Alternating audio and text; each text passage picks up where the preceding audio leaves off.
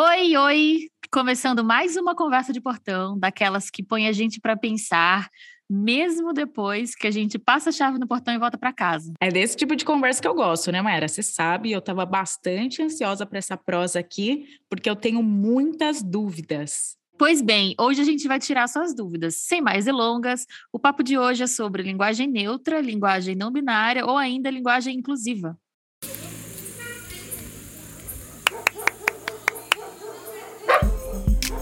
Eu sou Maiara Penina. E eu sou Jéssica Moreira. Você acabou de chegar ao Conversa de Portão, podcast do Nós Mulheres da Periferia, em parceria com o Universa, plataforma do UOL. Aqui a conversa entre mulheres vira notícia.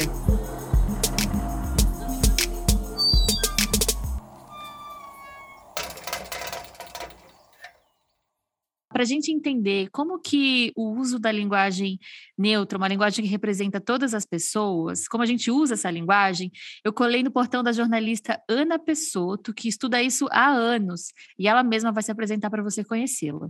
Meu nome é Ana Lúcia Pessoto dos Santos, eu sou uh, jornalista de formação e linguista de pós-graduação. Eu tenho mestrado, doutorado, pós-doutorado, aquela coisa toda em linguística, aqui pela Universidade Federal de Santa Catarina e também pela Universidade Federal do Rio de Janeiro. Então, eu passei aí uns bons 10 anos da minha vida estudando linguística. E uh, o último tema que eu trabalhei, que eu venho acompanhando, é uh, a chamada linguagem neutra para gênero, né, ou linguagem inclusiva.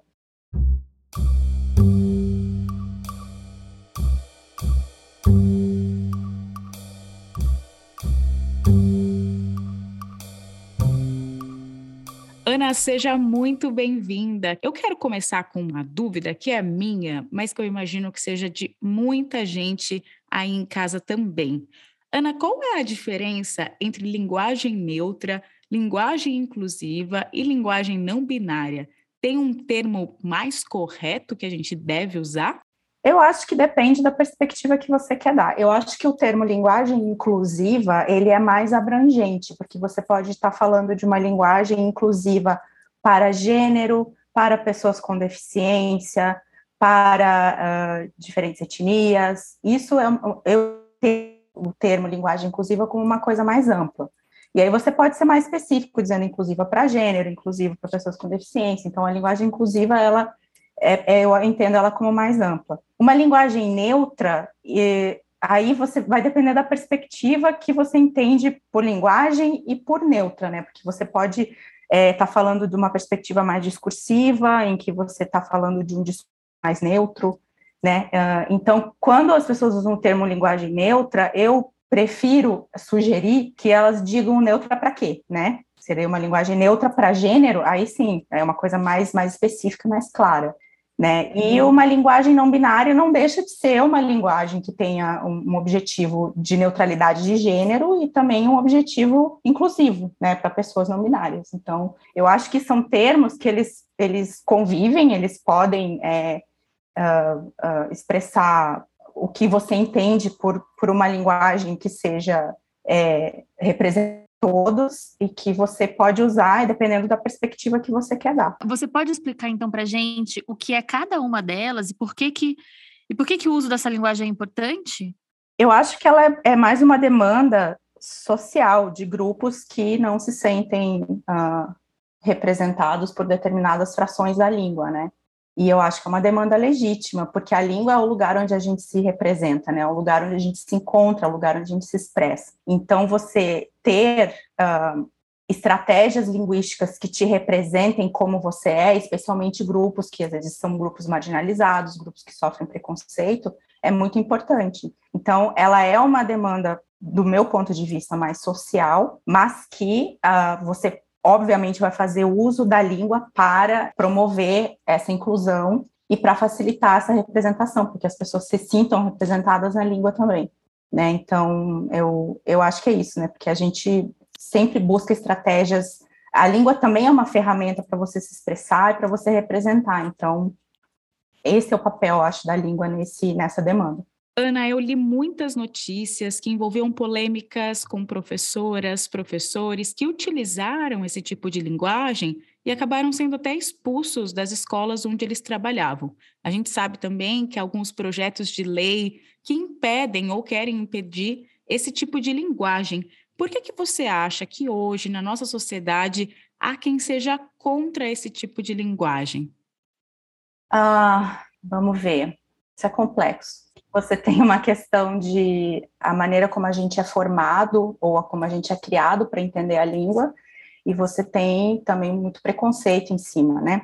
Então, eu acho que a falta de aceitação desse tipo de linguagem, dessas estratégias linguísticas, muito vem é, da maneira como a gente é ensinado a entender língua, né? A gente entende, é ensinado a entender língua como tem uma coisa que é certa, tem uma coisa que é errada, né? Você vai aprender, né? Todo mundo já deve ter ouvido isso. Você vai aprender português na escola. Você chega na escola como se você chegasse na escola sem saber falar português, como se a sua língua não pré-existisse antes de você aprender a, a forma que é considerada estándar, que é considerada formal da língua que também é papel da escola, né? A gente ir para a escola aprender essa uh, língua formal, essa gramática tradicional, porque ela também é um instrumento de ascensão, né? Ela é exigida, você precisa aprender. Mas a língua é muito mais do que isso, e é isso que as pessoas têm dificuldade de entender. A língua pré-existe a qualquer escola, a qualquer decreto, a língua ajuda a formar a gente, né? Então, eu acho que uh, esses argumentos contra uma parte vem da ignorância de como que a língua funciona, e uma parte eu acho que vem de má fé mesmo, né? Porque você, quando você está falando de linguagem inclusiva, você está falando, ou linguagem inclusiva, linguagem neutra, bom, aí depende do termo que você quer usar, você está é, lidando com duas camadas de preconceito: o preconceito contra as pessoas que têm essa demanda por representatividade na língua, e o preconceito linguístico, também, né? Porque essa ideia de que a língua é só aquilo que está no livro, é aquilo que você aprende como formal, também é, gera esse preconceito sobre todas as outras formas de língua que formam, de fato, a língua humana, né? No caso, nosso caso aqui é o português. Mas eu acho que são esses fatores que, que acabam é, trabalhando junto aí para as pessoas dizerem que são contra. Porque, assim, as, pode ter, até aparecer um decreto que diga, ah, não pode mais falar linguagem neutra na escola mas ela não vai deixar de existir. Porque, como eu estava falando antes, é também papel da escola você ensinar a língua formal, mas uh, a, a língua que não, que não existe dentro da formalidade, né, a língua que não está consagrada dentro da gramática tradicional, ela também existe se a criança não ouvir, ou se os alunos, enfim, não, não, não veem essa linguagem dentro da escola, eles vão ver fora. Então, é mais interessante, mais produtivo, até para o aprendizado de como a língua funciona, para a nossa educação linguística, que essas formas de, de, de, estratégias linguísticas também sejam abordadas na escola e, e as, as crianças, os alunos recebam orientação sobre a existência dessa língua, porque ela vai continuar existindo dessas formas linguísticas que não estão lá dentro da gramática formal, entendeu? Tem uma outra coisa que eu acho legal da gente pensar, né, além, de, além desses argumentos contras, é que assim, se tem uma pessoa, um interlocutor, alguém conversando comigo, que quer, que pede, né, que eu use determinado pronome com ela, assim, a, a, o que me resta fazer, a única coisa que eu tenho que fazer é respeitar, né? A gente viu é, isso no último BBB. É, eh, você quer falar um pouquinho, Jéssica? Você que assiste mais BBB que eu?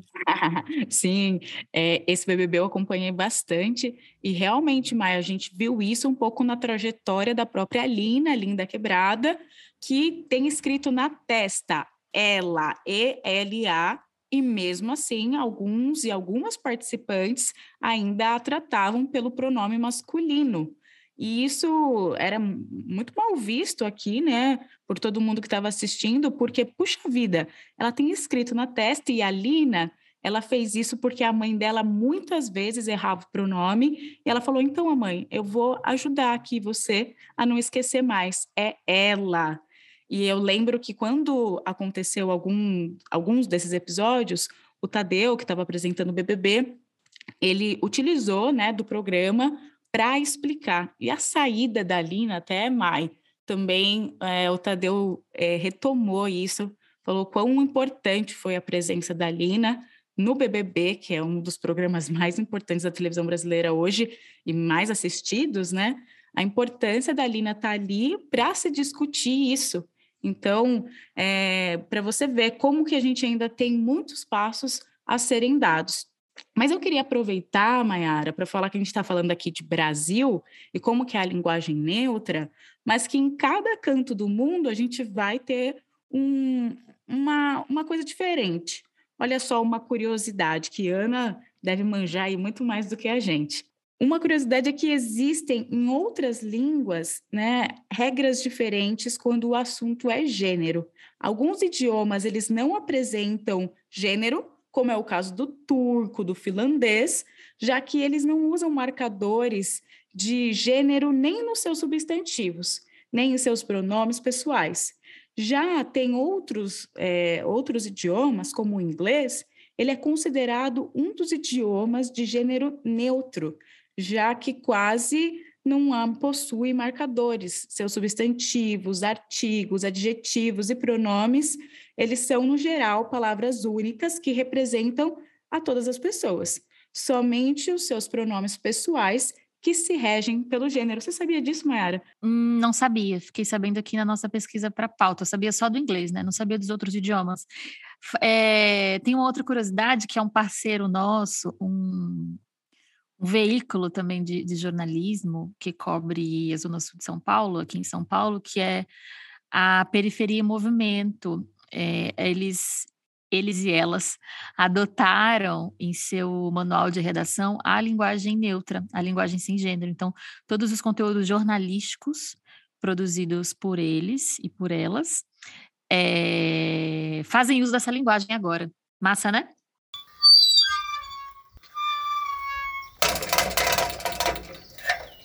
Agora, voltando aqui, tem uma, uma outra pergunta para Ana, que é quando a gente defende a linguagem neutra, a linguagem inclusiva, a gente está defendendo que, que, assim, que a gente mude a gramática. O que, que a gente defende? A gente defende que a gente alfabetize as crianças é, na escola a partir de agora? É disso que a gente está falando? A gente está nesse campo de discussão, Ana? É, porque, assim, é, é preciso ter, você ter uma, uma, um entendimento de que a língua formal, a gramática tradicional, aquilo que as pessoas falam, a gramática, né? Tipo, ah, não, porque a pessoa entende de gramática, porque a pessoa fala gramaticalmente correto. Essa ideia de gramática, quando se fala dessa gramática, é a gramática formal, que é apenas uma das variedades de língua que a gente tem. As outras variedades continuam existindo e se tem muito preconceito porque se entende o entendimento, se entende o, o domínio dessa gramática tradicional como se fosse o domínio da língua, mas na verdade você está dominando só uma parte da língua, que é a parte que foi formalizada por N motivos, políticos, sociais, enfim, né?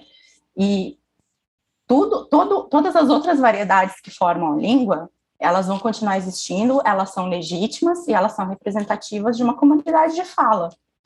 Então, uh, para você de fato dizer que você tem o domínio da língua, você precisa transitar e compreender e respeitar todas essas essas variedades, né?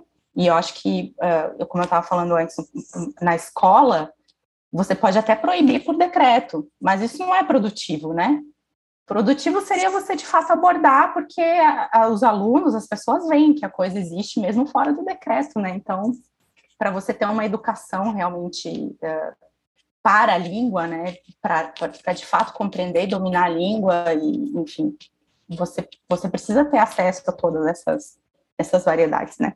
Não sei se eu respondi a tua pergunta.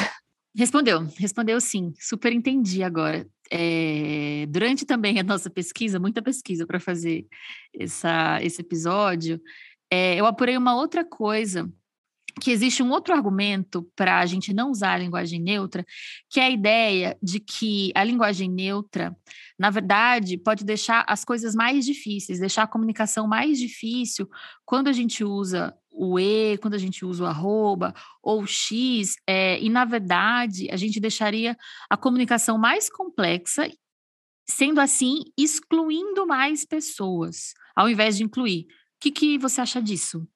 Ah, isso é uma, é uma pergunta difícil de responder, assim, para mim, né? Porque é mais difícil para quem?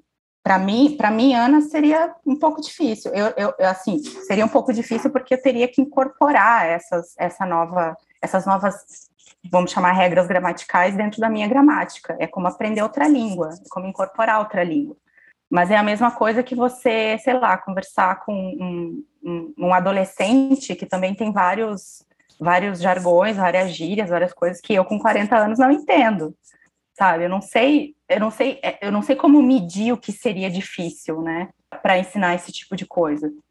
Eu acho que seria mais difícil para gente adulto do que para criança, sinceramente, porque a criança aí está com todos os parâmetros dela abertos, assim, né? Se ela é exposta a uma maneira de falar, uma criança é exposta a uma maneira de falar, ela vai receber aquilo com muito menos resistência do que a gente, né? Porque ela ainda está adquirindo a língua e tudo mais. Ao mesmo tempo, eu vejo é, pessoas velhas, hoje em dia eu vejo pessoas adolescentes ou pessoas que são, por exemplo, da comunidade LGBTQIA+, eu não vejo dificuldade nenhuma delas usando essas estratégias, sabe? Então, para mim, é realmente um pouco difícil. Eu acho que o mais difícil, a principal barreira, é ainda o preconceito tanto preconceito linguístico quanto preconceito assim, contra essas comunidades, porque isso para mim ainda é o mais difícil, porque até há pouco tempo atrás, dentro da própria comunidade linguística, você tinha resistência né, do, dos linguistas. Eu tive muita dificuldade de conversar com colegas meus sobre esse assunto, inclusive para fazer o para escrever o artigo que eu publiquei em 2019 sobre isso, né? E, e, tinha muita resistência. Hoje em dia tem linguistas já escrevendo livro sobre isso, sabe? Então, aí eu pergunto, né, qual a dificuldade para quem? Eu acho que a principal barreira é mesmo o, talvez um medo do desconhecido ou de colocar isso na roda para discutir e também o preconceito, também a maneira como a gente foi ensinado a entender língua, né? Uma questão, teria uma questão de adaptação né, e de abertura também, né? A gente precisa estar aberto a.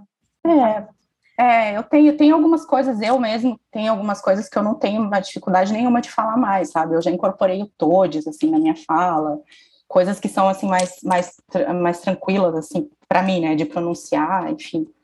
Mas, é, eu acho que não sei, eu não sei medir o, o que, que seria difícil e para quem e como, sabe? Super massa, querida. Eu acho que é muito importante você trazer um pouco de como foi a sua experiência de incluindo né, o E, o TODES, enfim. Isso, para quem está ouvindo, é muito legal, porque a gente vai vendo um pouco ali na prática, né? A gente está aqui encaminhando, inclusive, para o final do nosso episódio, e às vezes eu vejo que usando o arroba, e às vezes eu vejo uma galera usando o X, eu já entendi que para quem está na internet, que é o meu caso, por exemplo, o X não é o melhor caminho, né? Ele não é tão inclusivo como a gente pode pensar. E tem o E. O E, nesse caso, né, como você disse, que foi utilizando para neutralizar ali o gênero. Mas na prática, como é que você pode dizer assim para quem está ouvindo a gente o que, que a gente tem que fazer na prática para a gente ir realmente é, adquirindo essa linguagem e ela começar a ficar no nosso dia a dia de uma maneira orgânica? A pergunta de milhões. Ah, eu não sei. Eu sou fã do E, né? Eu sou muito fã do E, porque, como eu disse lá no meu, eu escrevi no, no meu artigo isso lá.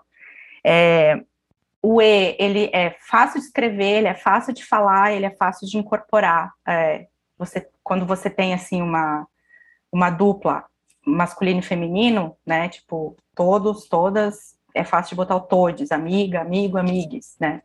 Eu acho muito fácil de. Eu acho que é o, é o mais amigável para nossa língua é esse E, né? O arroba e o X tem a dificuldade de como é que a gente vai ler isso, né? Eu já vi gente falando que eles não se. Teve, tem gente que já me falou que não se importa muito, que eles adaptam, só que eles adaptam colocando o E. Eu falei, então põe o E logo, né? Pensa comigo assim. Tem umas uhum. pessoas que falam que vai ter uma, que tem uma dificuldade no leitores, por exemplo, para as pessoas com, com baixa visão, com, né, com, que precisam do, do áudio, né? É, mas eu também já ouvi pessoas cegas falando que é, para elas não é problema nenhum, porque elas também se adaptam a isso. Então, eu não sei, mas eu, realmente, se você está se você tá falando. Ah, e tem a questão lá do arroba, que o pessoal. A, a, tem, tem, gente que critica porque diz que é muito binário demais, né? Que é só o A e o O, mas na verdade a gente tem muitas outras coisas ali de gênero envolvido. Então, assim, é, tem, tem, essa, tem essa crítica pro arroba. Então, tem essas coisas, mas eu, dentro do meu ponto de vista, o que é mais amigável para a língua mesmo, que daí você consegue escrever fácil, consegue falar fácil, claro que você vai ter que fazer algumas adaptações, como, sei lá, como eu dei o exemplo, amigo, amiga, não dá para sair amige, você tem que botar um U para escrever lá no meio para fazer o amigue, né? Enfim. Mas essas coisas são todas adaptáveis, né? Dá para fazer. Se você consegue pronunciar, você consegue escrever, né? Porque tem a, a escrita é uma representação não perfeita, mas é uma representação da fala. Então, no meu ponto de vista, o E é, uma, é a estratégia mais legal. A dificuldade deles vai ser um, um pouco mais de, de fato, você vai ter que adicionar um padrão pronominal para a língua nossa, né? Então aí ela é um pouquinho mais, não é simplesmente você transformar todos e todas em todes, né? Aí você vai ter que mudar um pouquinho do, do padrão, porque você vai ter o ele, o ela e o elo, ou o ele, né? Não sei, tem, tem padrões diferentes. Então essa seria talvez um pouquinho mais difícil, mas também não é impossível, né? Era só esse o comentário sobre o ilo.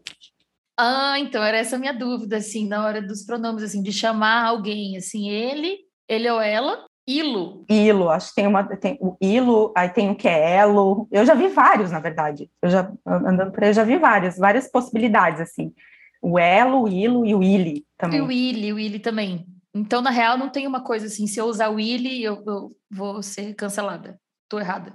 Ou se eu usar não, o, não. o elo, sabe? É, não, acho que não, não vai, é, por mim, não vai estar cancelado para as comunidades que, que, que, que, seguem e que buscam né, essa, essa, essas estratégias de, de representatividade na língua, também não vai ser cancelada. Ser cancelado por gente preconceituosa, que não entende como a língua funciona, que vai dizer, ah, que absurdo, estão acabando com a língua. Esse negócio do, ah, que absurdo, estão acabando com a língua, isso existe desde que língua é língua, porque sempre teve uma língua padrão, e em qualquer língua, tá? Não é só no português. Sempre teve uma língua padrão que ai, é, tem que seguir essa porque essa é a certa.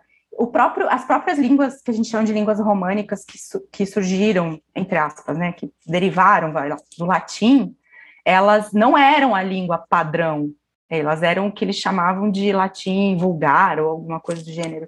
Então, elas uh, já eram variedades dessa língua que não eram consideradas corretas, entre aspas, de novo, né? Então, a língua vai se transformando, né? Conforme as demandas, conforme os, os contatos linguísticos, conforme um monte de coisa. Variação e mudança faz parte da língua, e isso é outra coisa que as pessoas têm uma dificuldade enorme de entender. Uma coisa que você pode estar considerando errada e feia e deturpação da língua hoje, pode ser consagrada pela comunidade de fala e pode vir a se tornar uma coisa formal e oficializada no futuro. Então a gente tem que sempre ficar de olho nisso. Olha, foi ótimo. Aprendi muito mesmo. Acabou! É isso, gente. Eu acho que a gente precisa mesmo é estar aberta, né? Aberta às mudanças, assim, se permitir aprender cada dia mais. Esse papo foi muito importante para mim, é, para o meu trabalho, para o meu dia a dia, né? Eu trabalho escrevendo, então foi massa eu tô dizendo isso porque agora sim a gente chegou ao fim e eu preciso fechar esse portão para a gente continuar com outra conversa semana que vem. Ô, Ana, eu também queria muito te agradecer, aprendi muito aqui com você hoje. Muito obrigada por disponibilizar seu tempo aí para gente. Perfeito, muito obrigada, beijo. Tchau.